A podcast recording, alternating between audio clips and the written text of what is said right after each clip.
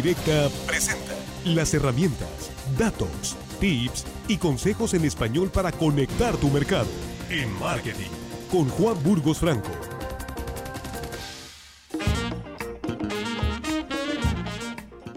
Hola Juan, ¿cómo estás? Buenos días. ¿Qué tal Luis Alberto? Buenos días, buenos días a todo el auditorio. Pues Luis Alberto, hoy es el informe del segundo informe de gobierno de López Obrador. Y bueno, eh, hay que decir que López Obrador dedica en promedio dos horas con 15 minutos de su tiempo como presidente y del día eh, laboral a informar de lo que está aconteciendo en el ámbito nacional. Dos horas 15 minutos que se dividen entre informes, opiniones, mensajes políticos, ataques, difamaciones, afirmaciones que no son comprobables y mentiras.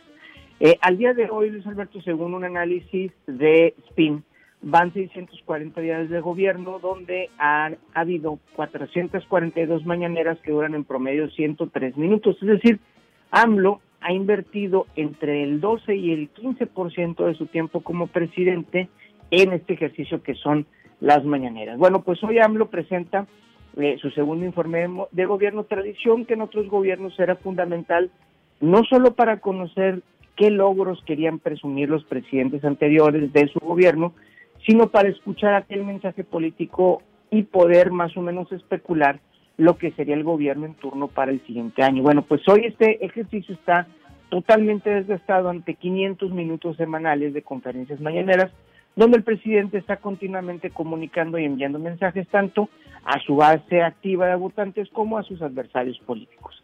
Sin embargo, bueno, pues el informe de gobierno no deja de ser un corte de caja y resulta importante, Luis Alberto, amigos del auditorio, hacer ese, ese corte para pues evaluar los resultados del gobierno de López Obrador. Y bueno, a dos años de su gobierno, desde el punto de vista del gobierno, desde el punto de vista, eh, obviamente, pues siempre triunfalista de los eh, informes de gobierno, entre sus logros puede encontrarse la lucha que se eh, emprendió contra el huachicol, eh, el endurecimiento de la política fiscal con las grandes empresas mexicanas, eh, eh, parando las supuestas condonaciones de impuestos y exigiendo esos pagos que se debían, el establecimiento constitucional de los programas sociales y su enfoque directo al beneficiario, pero realmente donde está basada la narrativa del gobierno es en dos temas y dos temas únicamente, ¿no? Que es el combate y la prohibición de facto de la corrupción en el gobierno de López Obrador, donde obviamente la joya de la corona es el juicio a Lozoya, tema que pues quedó más o menos sepultado después de ver los videos de Pío López Obrador,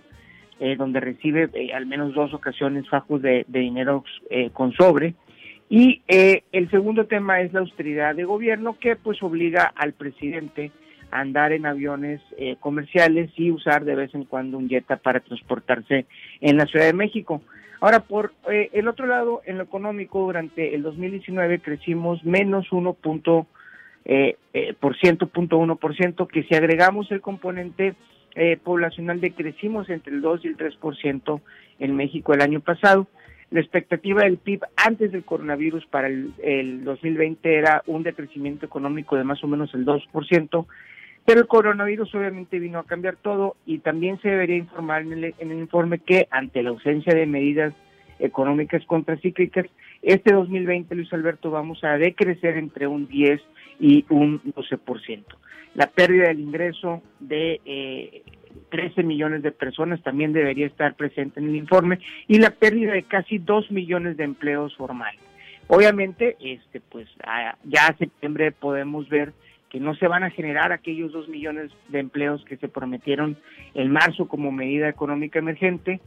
Y también debería hablar el presidente de cómo y en qué se agotaron los fondos de contingencia que se vinieron ahorrando durante los últimos 20 años previos al gobierno de López Obrador. Esto pues obviamente también aunado a los más de 63 mil muertes por coronavirus y casi 60 mil muertes por violencia, Luis Alberto, un dato histórico en, en, el país, ¿no?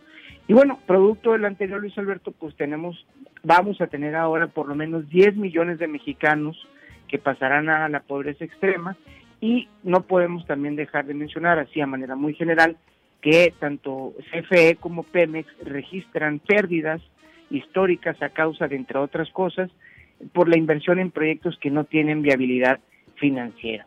Luis Alberto, amigos del auditorio, todos los gobiernos todos los gobiernos tienen eh, aciertos y errores, todos se equivocan y todos tienen a lo mejor algunas cosas en las que el, eh, saldo es positivo, pero creo que en un análisis, en un análisis objetivo eh, y en un informe sobre todo honesto de parte de López Obrador, se mostraría un balance de país, un balance de gobierno sumamente negativo, Luis Alberto.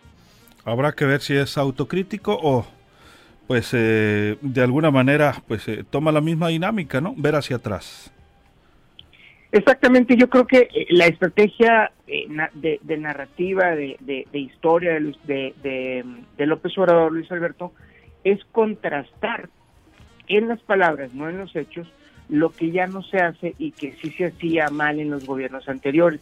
Y eso pues obviamente lo mantiene todos los días, todas las mañanas, y genera obviamente un, un, sistema y, y, de nuevo casi casi a nivel de neurociencia, de neuroprogramación de, lenguaje, eh, eh, tiene a mucha gente en esa dinámica donde eh, por contrastar lo que ya no se hace hoy, ¿no? Por ejemplo, con medidas que no afectan o que no impulsan el bienestar de la población, pero que causan agrado, como por ejemplo el tema de los expresidentes, el tema de los pinos, el tema de la unión presidencial, que son realmente distractores, pero realmente no, no, no impactan positivamente en el bienestar de la gente. Entonces, creo que vamos a ver un informe, como lo hemos visto en otros años, pero ahora sí con datos económicos y datos sociales y datos de pobreza muy preocupantes que creo que no van a ser tomados en cuenta de forma autocrítica por parte de López Obrador.